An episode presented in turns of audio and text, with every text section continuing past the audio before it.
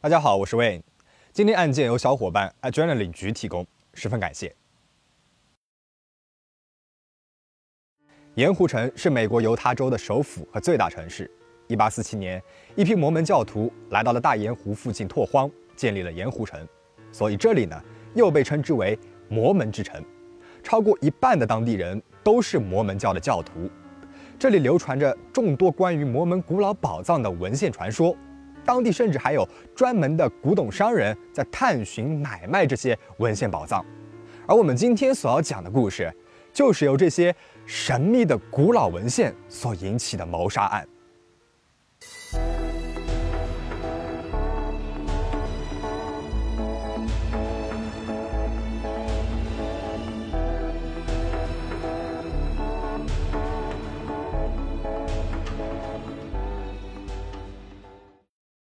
一九八五年十月十五号上午八点十五分，盐湖城中心一栋办公楼的六楼发生了爆炸案，受害人是古老文献收藏家斯蒂夫·克里斯滕森。爆炸的地点就在他的办公室。据说，斯蒂夫是来上班的时候看见办公室的门口放着一个包裹，当他打开包裹的时候，包裹里面的炸弹突然爆炸了。警方立即赶到了现场，只见办公室的门都被炸飞了。现场全是炸弹碎片，斯蒂夫当场停止了呼吸。这是一颗自制炸弹，炸弹外面包满了钉子，确保炸弹飞片能够扎死人。无疑，这个凶手啊是一定要确保斯蒂夫不能够活命。就在警方还在这里现场取证的时候，一个小时之后，九点二十八分，盐湖城又发生了另外一起爆炸案，地点是在一所民居，受害人是斯蒂夫的商业伙伴。加里希兹的妻子凯西希兹，早上凯西出门散步，看大门口放着一个包裹，他捡了起来。捡起来的时候，炸弹就突然爆炸了，凯西当场停止了呼吸。很明显啊，其实凶手的目标是加里希兹，但是误伤了他的妻子。考虑到斯蒂夫和加里一起开了一家金融公司，而且两颗炸弹是一模一样的，很明显是同一个人所为。对于这两起爆炸案，一时之间猜测四起。有人认为，也许是他俩的金融公司出现了巨大亏损，引起了投资方的不满，雇了职业杀手要置他俩于死地。也有人认为，这两起爆炸案会不会和之前斯蒂夫购买的一份摩门教古老文献有关呢？或者，这爆炸会不会和斯蒂夫当天要进行的一笔交易有关呢？不管是斯蒂夫之前买的那份摩门教古老文献，还是当天要进行的交易，都绕不开一个名字——马克·霍夫曼。这里呢，我先简单的介绍一下摩门教。摩门教是几个后期圣徒运动宗派的合称，最大的宗派自称耶稣基督后期圣徒教会。一八二九年，一个叫小约瑟·斯密的人，说有一个古代的美洲先知拜访了自己。先知给了他一个金叶片，让他翻译了部分金叶片上的部分内容，并且整理成书。啊，之后呢，先知又收走了金叶片，而小约瑟斯密翻译的内容啊，就是摩门教的镇教之宝《摩门经》。小约瑟斯密就是摩门教的创始人。后来，摩门教内部出现了分裂，一批摩门教辗转来到了盐湖城，教会在这里发展壮大。发展过程当中，也留下了很多古老的书籍、文献、宝藏，有些在教会的手中，有些呢流落在了民间。教徒们都想把那些宝藏给找出来，尤其是当年他们创始人从金叶片上手抄下来的第一版《摩门经》文档。但是这么多年下来，第一版《摩门经》的下落一直没有人找到。一直到1980年，一个叫马克·霍夫曼的大学生声称自己找到了最早的。《摩门经》的文档，一时之间成为了盐湖城古文献界的新星。Mark Hoffman, a student at Utah State University, found the document. That appears to be the earliest Mormon document and the earliest Joseph Smith holograph. Also, I think it's exciting just to think that apparently this piece of paper was copied by Joseph Smith's own hand. The characters were. Just right from the gold place it right there. 马克说，这份文件是自己从小约瑟斯密妹妹的孙女手上买下来的。 马克把这份文件交给了教会，教会承认这份文件啊是真的，并且开始认真的研究这份文件。自此，马克·霍夫曼这个名字也开始在古文献买卖行业崭露头角。马克找古文献的方式和别人不太一样，他会去研究某些有名的传教士的宗谱，打听传教士们的后代，看看他们手上有没有家族文档或者是书籍。通过这种方式，他找到了越来越多的古老文献，其中呢就包括了一封有一百三十七年历史的信件。这封信件是教会的第一任会长的母亲写的。信的真伪也通过了摩门教的史学家的验证，而且马克还有一个天赋，他走进一家旧书店，总能够在一堆书里面一眼就能够找到对他有用的书。他还比一般的人细心一些，总能够在一些很微小的地方发现关键的信息。所以呢，他找到文献的速度也比别人家快。随着找到一份又一份的文献，马克也渐渐的有钱了，富有了，还找了一个下属和他一起干。这个下属的名字叫香农·福林。一九八二年十二月二十七号，马克从公文包里面取出了一封信件，神秘的对香农说：“这封信件和当初那个摩门经文件是放在一起的，但是里面的内容太爆炸了，我一直小心翼翼地保存着，没有给任何人看过。”香农半信半疑，打开信一看，被里面的内容给惊呆了。这封信件是摩门教创立的时候教内的一个大人物写的。信上写着，小约瑟斯密遇到的并不是什么先知，而是一只白蝾螈，是白蝾螈带着他去找到了金叶片。很多人可能都不知道蝾螈是什么样一个东西。蝾螈呢，其实是一种两栖动物，长得和蜥蜴有一点像。这封信件就叫做蝾螈信件。这封信件可不得了了，讲起了教会的起源，而且和教会一直所宣传的内容是不一样的。这封信件一旦公开，可想而知，在摩门教内会掀起多大的风浪。之后，马克就把熔岩信件卖给了我们前面所提到过的第一起爆炸案的受害人斯蒂夫·克里斯滕森，而第二起爆炸案的受害目标加里，则是这一起交易的牵头人。当时，斯蒂夫花了四万美金买下了这封信件。不久，媒体就知道了荣源信件的存在。信的内容被公开了，果然，信件引起了很大的争议。有人认为教会一直在欺骗他们，自己一直以来的信仰崩塌了。摩门教的领导层们也都遭遇到了抨击和谴责，摩门教会也陷入了信任危机。而斯蒂夫呢，是一个十分虔诚的摩门教徒，他买下来这封信件之后，就马上捐给了教会，放进了教会的档案馆，并且禁止教会以外的历史学家研究。荣源信件的发现，让古文献商人们意识到，或许还有成千上百份类似的古文献散落在各个角落里面，而且也许找到它们并不难。于是，大家对于寻宝是更加的疯狂了。一九八五年八月份，马克来到了斯蒂夫家里面，说自己在纽约的一家老书店里面找到了一批摩门教的古老钱币和教会文献，其中还包括了摩门教早期的大人物。麦克勒林的五本小日记，这里我们称之为麦克勒林文集。更加重要的是，这日记本里面还夹着一封信件。信件里面说，其实金叶片不是小约瑟斯密发现的，而是他的哥哥发现的。约瑟斯密只不过是个骗子罢了。自己一直信仰的教会创始人居然是个骗子，这个消息要是公开了，无疑又是对教会致命的一击。斯蒂夫当时已经是在给教会办事儿了。他觉得这份文件啊绝对不能够公开，应该归教会所有。于是，斯蒂夫作为教会的代表与马克交易，教会以三十万美元买下了麦克林文集和那封信件。双方约定两个月之后，也就是十月十五号进行交易。之后呢，就在交易的那一天，发生了我们开头所提到的那两起严重的爆炸案。对于那两起爆炸案，有人猜测是商业行为，有人猜测。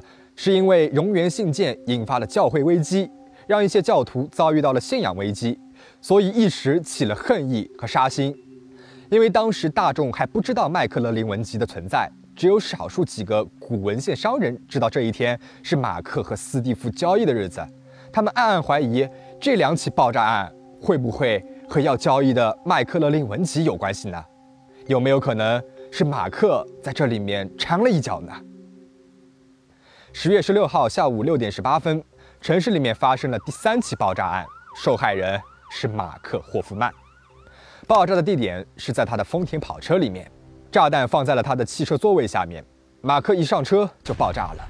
警方在汽车上面发现了很多珍贵的文献碎片，而马克呢受了重伤，被送到了医院里面。马克一受伤，原先那些怀疑他的人立刻闭了嘴。人们心想，遇到的几个人都和摩门教的文献交易有关，或许是某个冲动的教徒干的呢？或许是教会雇了人干的呢？又或者是其他的古文献商人眼红马克的生意，想把他的文献占为己有，所以下了杀心呢？不管是哪一种猜测，似乎从马克的古文献生意入手，会是案件的一个重要调查方向。警察开始调查每一个和马克的生意有关的人。他们发现，在1984年，也就是爆炸案发生的前一年，马克在纽约还和人谈过一笔生意。这个人就是古文献研究专家贾斯汀·席勒。席勒说，有一天马克找到了他，说自己在曼哈顿的一个书店里面找到了美洲殖民时期的最早的印刷品《自由人誓言》原件，想要找一个买家。席勒大致研究了一下那份原件。纸张和印刷感觉都是真的，但是要是真的要想找一个买家的话，还得通过专业的检测。于是这一份原件就被送去了加州的一个研究所，判断这个纸张上的墨水是不是有三千年的历史了。马克和席勒把这份原件价格定到了一百五十万美金。马克答应席勒，一旦通过检测的话，事成之后就会分给他百分之五十的佣金。那有没有可能是这个席勒想要独占这一份自由人誓言的原件，就把马克给杀害了呢？但是，这又和之前两起爆炸案的受害者斯蒂夫和加里有什么关系呢？正当警方一头雾水的时候，一个目击者提供了一个非常重要的情报。目击者说，他在十月十五号上午六点四十五分，也就是第一起爆炸案发生两个小时之前。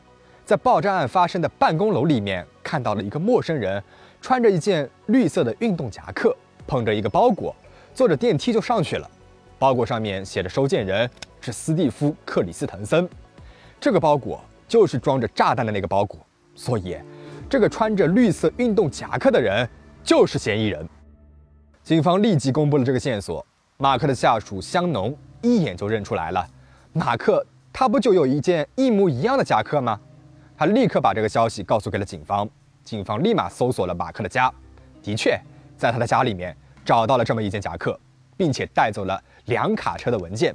他们认为这些文件或许对这个案件的调查有些帮助，但其实，在马克家里面找到那件夹克并不能够说明什么，这只是一件高中校服，跟马克一个高中毕业的男性都有这个衣服，或者也有可能是凶手在二手店里买的呢。几天之后，马克出院回家了，去了警察局做了一个测谎测验。那么，如果一个人测谎的时候，测谎仪的读数是加六或者是以上，那说明他说的都是大实话。而马克的测谎结果是加十四。警察后来在接受采访的时候也说自己从来没有见过有人测过这么高的一个结果。马克通过了测谎，回了家。警方继续调查从马克家里面带走的那些文件，从一堆文件里面看到了一张收据。上面写着考克斯和克拉克雕刻公司以及公司的电话号码，然后还有个名字麦克汉森。所以，谁是麦克汉森呢？他和马克又是什么关系呢？警方按照收据上的电话号码打了过去，谎称是麦克汉森，想要对方开张发票。不一会儿，对方就把发票给发了过来。发票的明细是一款古老货币的印刷。马克之前曾经把相同的一款货币卖给过一个商人，所以难道马克卖给人家的那个货币是假的吗？那既然那个货币是假的话，有没有可能其他文件也是假的呢？比如让他一战成名的那封摩门经文件，后来的荣源信件，以及爆炸案发生那天他要和斯蒂夫所交易的麦克勒林文集，甚至是还在加州接受检测的自由人誓言。如果是的话，那么马克。无疑就是最大的嫌疑人了。但是在古文献交易这一行，商人们真假参半的卖是非常常见的。而且，不管是摩门经文件还是荣源信件，都是通过了专家和教会的检测的，不应该会是假的吧？甚至在警方公布了这一发现之后，教会把荣源信件拿去给了 FBI 检测，FBI 的检测结果也是这封信件是真的。几个月之后，加州那边呢也传来了消息了，自由人誓言通过了原子核检测技术，这份文件是真的。但是盐城湖的警方这边就不相信了，他们请来了两位顶级的文档鉴定师，乔治·斯洛克·莫顿和威廉·福林，研究熔岩信件和从马克家里面所运出来的那辆卡车的文件。威廉凭借着自己多年研究古文献的知觉，认为这一份熔岩信件是有问题的，但是。他用各种仪器、各种放大镜，在各种环境下看了几百遍了，还是没能够看出来有什么端倪。终于，在对熔岩信件进行了一百一十个小时的检测之后，威廉发现一些墨水开裂了，而有一些则没有。于是，两位专家把所有的文件分成了两组，一组呢是经过马克手的，一组是马克出生之前就在教会手里面的。进行比对之后，结果发现。所有马克经手过的文档都有墨水开裂的迹象，包括那封自由人誓言。这说明了什么呢？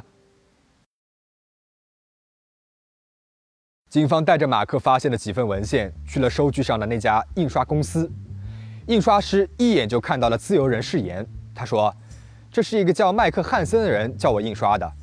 汉森付的是现金，当时还差了几块钱，然后就用了个人支票来交易。”而那张个人支票用的是马克·霍夫曼的名字，所以麦克汉森就是马克·霍夫曼。他那份要卖一百五十万美元的自由人誓言是假的。再联系到自由人誓言的墨水有开裂，那么是不是所有墨水开裂的文件都是假的呢？包括了熔岩信件，以及和马克最早发现的摩门经文件。所以，传说当中的天才古文献商人。原来是一个彻头彻尾的大骗子。警方公布了这一惊人的发现之后，所有人都大吃一惊，不管是家人、邻居还是同事，都不相信平时连说话都轻声细语的他，怎么会伪造文献骗人呢？然而，一九八七年的一月二十三号，爆炸案发生三个月之后，马克来到了警察局自首，承认是自己伪造了那些文献。他还承认，为了避免被发现。自己制造了炸弹，炸死了两个人。马克的父母都是十分忠诚的摩门教徒，家人之间的关系很亲密。父亲对孩子们呢也都很严格。有一次，父亲回到家里面，看到家里面有一些关于恐龙的书，突然变得很暴躁起来，因为家里面啊是不允许出现关于进化论的书的，这些呢都是有悖于摩门教的信仰的。一九七四年，马克去了英国的曼彻斯特传教，在那里，马克读了一些十九世纪的反摩门教的书籍，这可是美国读不到的书籍。他开始质疑教会的起源和自己的信仰，并且从那些书籍里面构造了一个不同的摩门教历史，这也成为了他后来伪造的文献当中的内容。马克后来说自己记事起啊，就很喜欢通过骗术让别人敬佩自己。愚弄别人，让他充满活力，给他一种优越感。他还说自己小时候还会和朋友们一起去寻宝，其他人跑出去乱挖一通，什么都没有找到。但是到了寻宝快结束的时候，他总是会挖出一罐硬币出来。啊，其实呢，是他一早就知道他们要去挖宝了，自己啊就一个人跑到了林子下面埋了一罐硬币下去。他大概十二岁的时候就开始收集各种硬币，不久之后他就自己创立了一套方案。让那些硬币看上去是更加的古老。十四岁的时候，他已经研究出了一套常人无法察觉出来的伪造技术。他伪造的硬币最后落到了财政部手里，还被财政部鉴定出来都是真的。后来，马克开始伪造纸张、文献、信件、书籍、印刷机以及钱币。他还特别能够模仿别人的笔记，一两天之内就能够伪造好一份文件。要把一份现在的文件弄成有十五年的历史就已经很难了，但是马克通过自己创造的技术，能够让它看起来有一百五十年的历史，所以他所伪造的那些摩门经文件、熔岩信件以及自由人誓言，都能够骗过大部分的人，甚至是精密的检测仪器。而那些伪造工作，他都是在自己的家里面一间私密的房间里面完成的，除了他，谁都不能够进那个房间。那他为什么要杀死斯蒂夫和加里呢？把要交易的麦克勒林文集伪造出来卖给他们不就好了吗？原来麦克勒林文集和之前的信件不一样，这是五本日记本啊！马克不能短时间之内伪造出来。他本来是东拼西凑一些信件，想要交差了事的，但是后来想，为了避免穿帮，不如索性解决掉这两个人。于是，在爆炸案发生前一天晚上，马克在自己的那个私密房间里面自制了三颗炸弹。他说，这第三颗炸弹，他一开始呢也不知道要用来干嘛的。后来才决定要用来自杀。后来他又说，其实，在做前面两颗炸弹的时候，也不知道要炸谁，直到炸弹做好了才决定的。马克在交代自己的罪行的时候，对于自己发明的这一套伪造技术颇为得意。同时，他还说，他觉得人必有一死，所以炸死他们也无可厚非。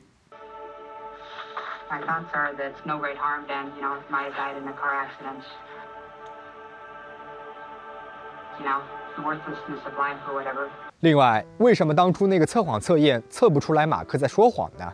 原来，马克十二岁的时候制造了一个设备，用来测量自己皮肤的电阻，在控制自己皮肤电阻的技巧上面已经练习了二十年了。或许他从那个时候起就在为自己将来的惊天大骗术做准备了。马克最终被判终身监禁，入狱之后，他一直偷偷积累从其他犯人那里手里拿来的安眠药。企图吃安眠药自杀，但是十二个小时之后又被人发现了，最终救回来了。但是昏迷的时候，他一只右手被压在了身后，导致了肌肉萎缩。自此开始，他再也不能够伪造文件了。马克的妻子多莉说，在马克被逮捕之前，他每天晚上都要定期看晚间新闻。当新闻里面报道他是炸弹案的嫌疑人时，以及在他家里面找到可能用来伪造的墨水等等。马克看起来就会非常的享受，陶醉其中。故事到这边就讲完了。Netflix 上面有讲这个故事的纪录片，推荐大家可以去看一下。在看纪录片的时候，马克说的一句话让我印象非常深刻。他说：“当初我伪造出来的那些硬币，连财政部都鉴定它是真的，那它就是真的。啊，到底是不是真的并不重要，重要的是人们是不是相信它是真的。”啊，对于这样的说法，你怎么看呢？欢迎留言讨论。最后，请大家保持警惕，保持安全。我们下期再见。